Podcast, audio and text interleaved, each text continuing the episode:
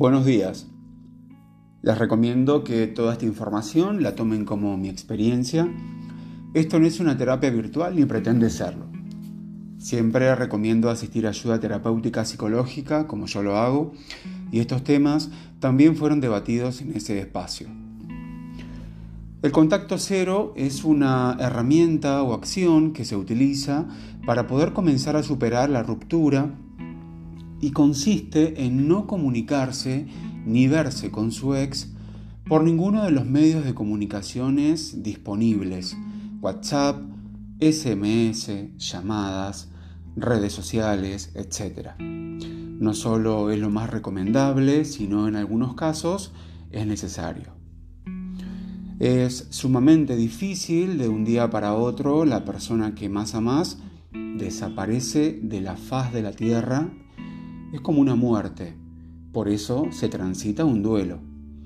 Pero volviendo a lo que es el contacto cero, si bien es difícil y es muy necesario, dado que es muy importante no saber qué está haciendo la otra persona, porque puede herirnos aún más. ¿Vieron el refrán, ojos que no ven, corazón que no siente? Bueno, algo así. Eso no significa que no nos invada un terrible vacío, que seremos únicamente nosotros los responsables de llenar. Ya hemos hablado bastante en los episodios anteriores de las distracciones, los tapones que ponemos, las relaciones de rescate, las curitas arriba de las heridas y la pintura en la pared sin arreglar.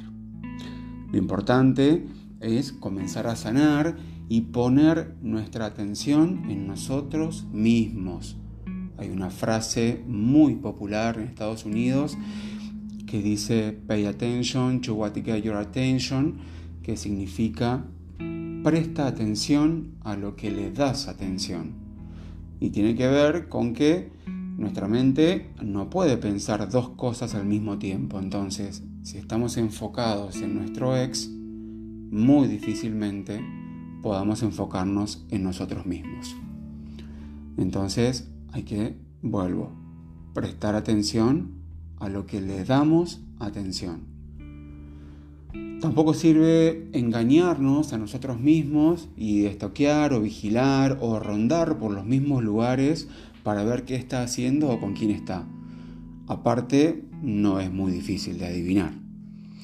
En mi caso, y como comenté en el episodio 1, me aislé no solo por querer comenzar a sanar y transitar como corresponde el duelo, sino que realmente no tenía ganas de nada y menos de cruzarme con alguien que no quería ver.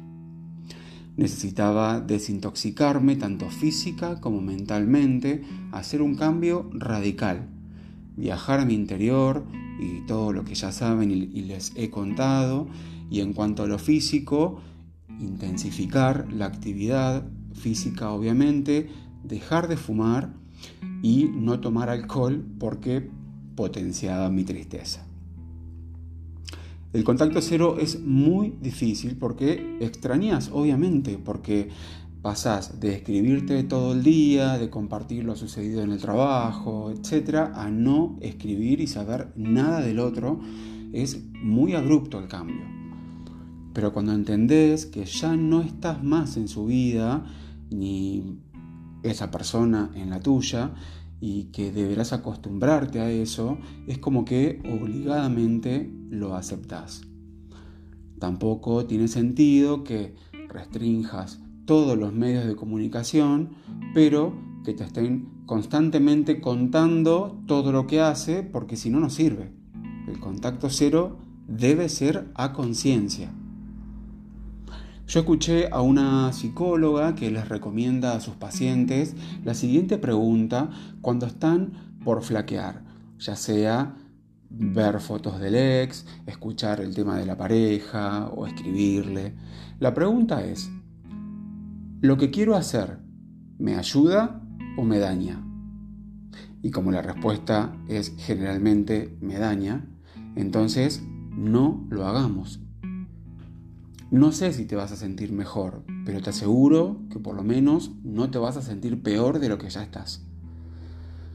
A su vez, Acepta tus sentimientos, permitite estar mal, sentir la tristeza, nostalgia y hasta bronca.